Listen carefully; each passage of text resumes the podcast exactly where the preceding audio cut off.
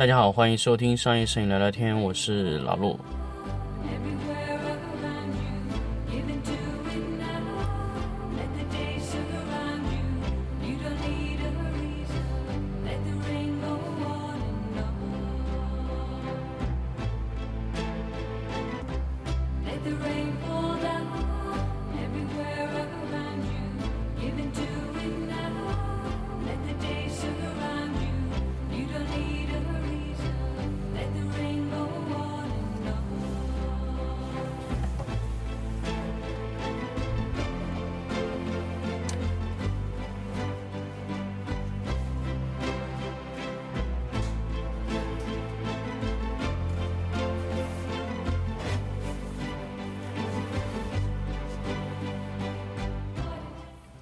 欢迎大家继续收听商业摄影聊聊天节目呢。这一期我跟大家聊一下什么呢？聊一下照度、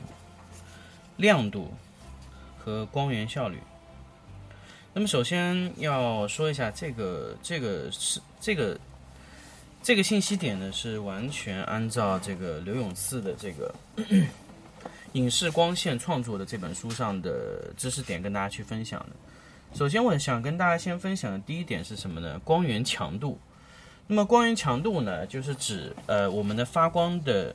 光源纯光源的强度。那么我们呃明度呢，首先是我们要光源的发光强度呢，其实我们有一个叫坎特拉啊，坎特拉的就是呃我们称之为光源的强度，就是标准烛光，所以我们把它命名为一个光源强度就是一个坎特拉的光源强度的量。那么另外一个呢，就是流明。流明是什么呢？流明是光通量，等于说是一个坎特拉在单位时间内通过的一定的面积得到的亮度总量，这叫流明。所以流明呢，它是有时间单位的，也有面积单位。所以坎特拉一个国际标准烛光坎特拉的亮度，在通过呃，单位时间一个单位时间内，再通过五点三零五乘十的三次方平方厘米绝对黑体在铂的凝固温度，就两千零四十六 K 所发出的光亮，通过的那个时间的量，我们称为一个流明。那么流明呢，其实是一个等于说是一个累计的光亮，但是标准烛光坎特拉呢是一个瞬间的光亮，所以大家只要知知道这一点就可以了。那么有了这两个亮度之后呢，我们就呃引申出了两个东西，一个叫照度。当然，这节跟大家说，这期节目是非常非常枯燥的，呃，但是我觉得是非常有用的。那么照度这个事情呢，照度等于说，呃，照度呢就是以勒克斯为单位，勒克斯呢其实就是和流明有关。那么照度和光源强度其实是呃从光源强度的一个流明转化成为了勒克斯单位。勒克斯单位是什么意思呢？勒克斯单位就是它能覆盖到面积上。比如说，你一个流明的光线在一个平方米和两个平方米上产生的东西是完全不一样的啊。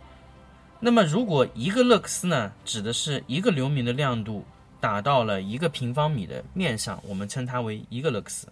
大家要知道，勒克斯的单位是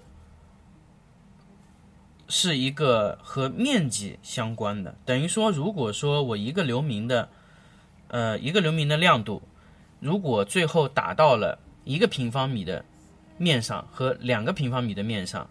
得到的勒克斯是不一样的啊，所以我要跟大家说，那么也就是说什么呢？如果你单纯的一个呃光源没有经过柔光过以后，那么你这个照射面积，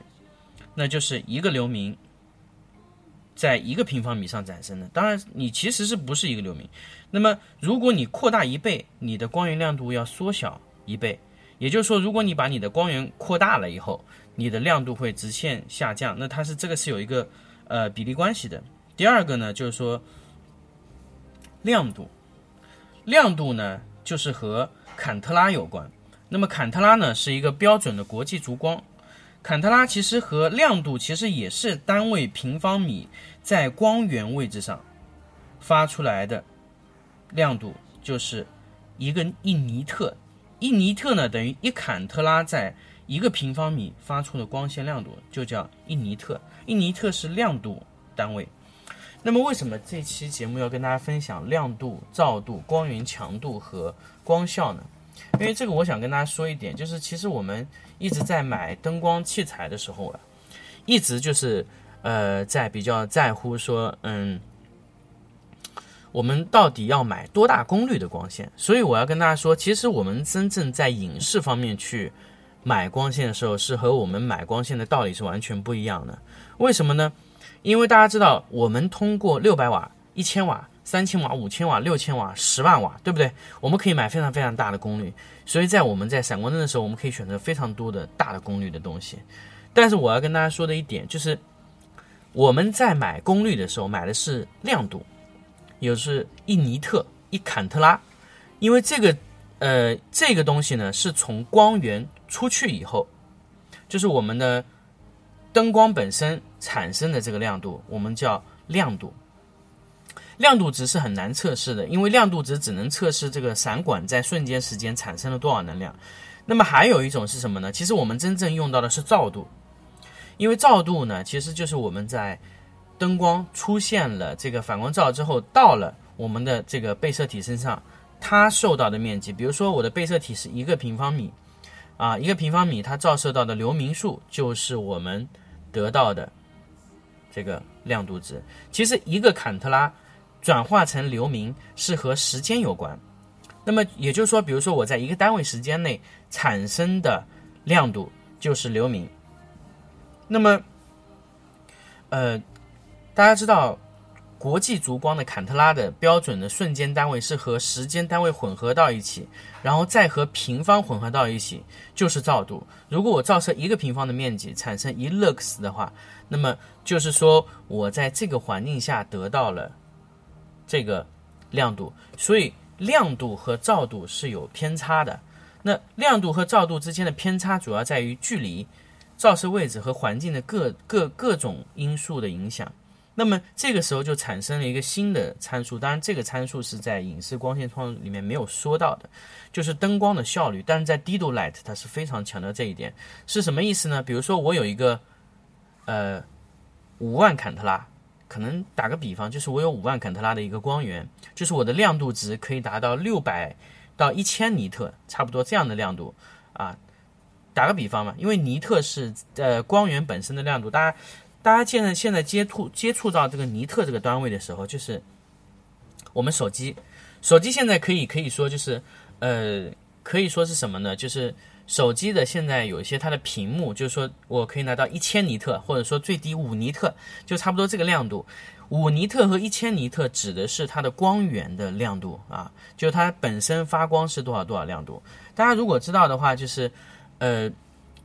发光面尼特数越低，对它的调光是难度是特别大的；尼特数越高呢，对光源本身考验是非常大的。那么我们现在来说，就是我给你一个一千尼特的灯，但是我需要在同距离、同环境下得到最高的输出。这什么意思呢？就是说，本来一个尼特在我的正常的情况下落到一米的位置上，可以产生大概五百 lux，但是实际上你达不到五百 lux。你就只有四百、三百、二百、一百 lux，这个指的是什么呢？就是你的灯光效率，就是我能把原来五百尼特的这个光源亮度能达到多少，在我的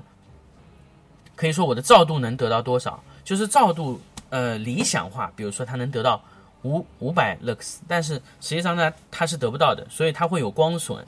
光损这个基本上灯光的效率会。直线的下降，比如说我给它五百瓦的功率，可能最后得到只有百分之二十几，啊十几百分之五的亮度值。那么这个就是 Dido Light 当时在呃，可以说当时在这个发布会现场说的这个事情，确实传统的以前的一些灯光，它的效率是非常低的。比如说，比如说我们以前是一个五十五度的标准照，我们打出去以后，比如说我们可以达到一个。百分之，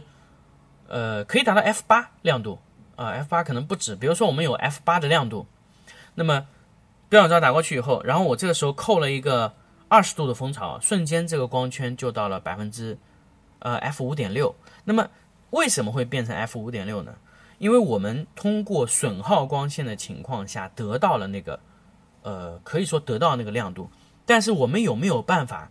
呃，不损耗，让光线损耗的小一些，然后得到这个亮度呢？其实是可以的，但是我们现在用蜂巢这个附件的话，是得不到一个比较好的灯光效率的，呃，一个亮度值啊。那么通过透镜就可以把这个损耗做得非常低，呃，这是一方面啊，这是一方面，就是我们的附件有一个灯光效率损耗。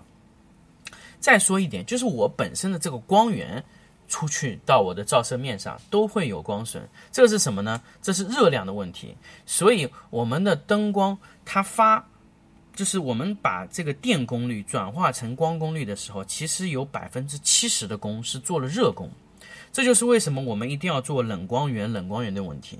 如果你的光源热度越低，那么你它的发光效率就会越高，因为它的热量损耗在能量损耗里是属于比较低的。所以，我们任何的和光、和亮、和发光这个环节转化，从电到呃这个光能转换的环节中，只要热功率损耗越小的灯，它的光功率一定是越高的。那么我们在提升它的光功率的时候，那么它的能源效率是非常非常高的。这是一个光损啊，这是等于说是一个热损，可以这个可以说是一个热损。也就是说，我做我在提升它的功率的时候，我要降尽量的降低它的热量。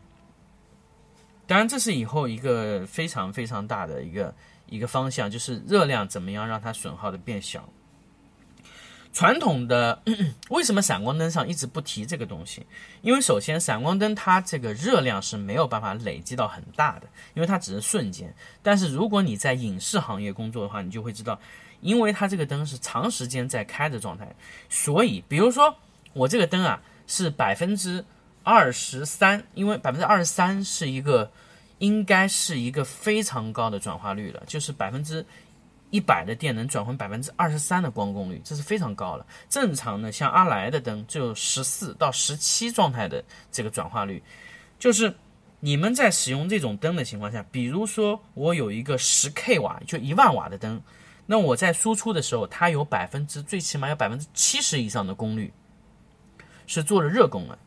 那就是也就是说你有一个七千瓦这么大的一个电磁炉在一直烤着你这个灯。那么我想请问一下，你怎么样再提升功率呢？这是风险是非常大的。为什么帕灯后来慢慢的退出了市场？因为帕灯，呃，现在就是说，现在大量的灯已经开始转化用 LED 了。因为帕灯它是没有办法再提升它的功率了。为什么呢？帕灯，比如说我给它一个二十 K、五十 K 这样的功率，五万瓦。那么它等于说这个东西都有起火的危险，因为它使用的时候热量实在太高了，有可能电源线都带着一起融化了，因为它就像一个电磁炉，它的热热损耗、热功做的太大了，所以它容易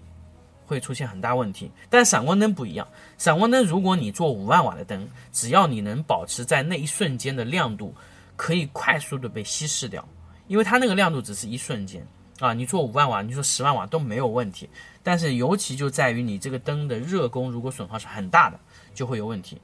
那么现在敌灯，敌灯的热功也是一样的问题。敌灯的热功其实比那个还要高，但是敌灯的好处是什么？敌灯好处就是它的色温可以控制的非常非常优秀，还有它可以做低频闪的一个啊呃高频闪的一个一个一个灯光的东西，它就可以让你在拍高速的摄像的时候就会好很多。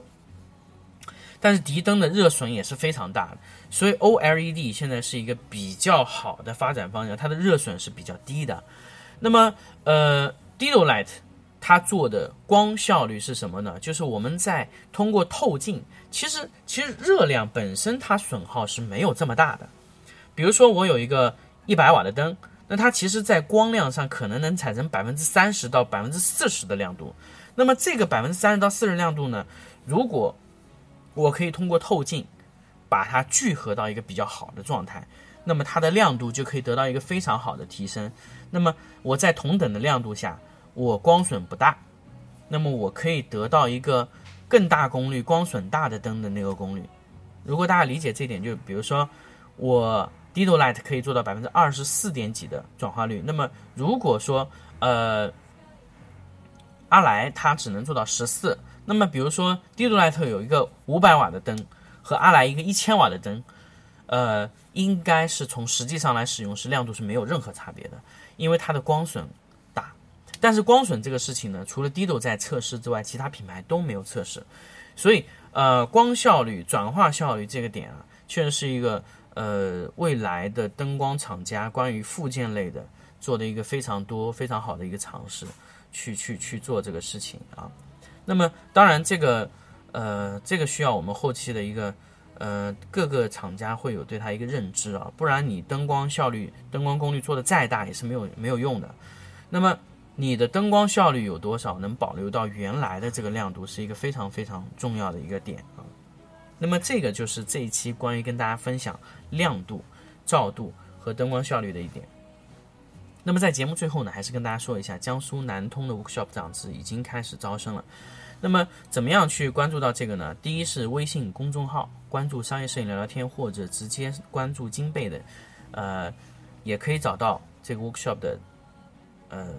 场景啊。呃，就是 workshop 的报名方式。第二个呢，就是直接在 QQ 群上搜索“商业摄影聊聊天”的 QQ 群，也能加入我们的听众群，来找到我们的这个报名信息。好，那么还有一个信息呢，就是我们就是马上就会去对影视光线创作的这个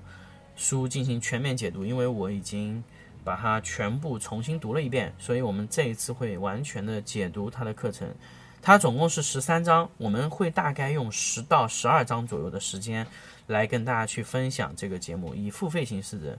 形式去推出给大家。如果大家有兴趣，可以买一本这个书，或者说你直接听我的解读也是可以做到。当然，我建议大家去买一本这个书，因为这个书它其实现在不太贵，八十块钱就可以买到了。那么你们可以去呃看一下，因为这本书是老陆觉得嗯。非常非常有价值的一本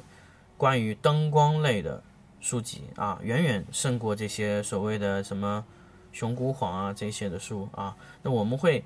呃，接下来我们会对它去做一个序言的一个解读。好，那我们这期节目呢就跟大家说到这里，我们下期再见。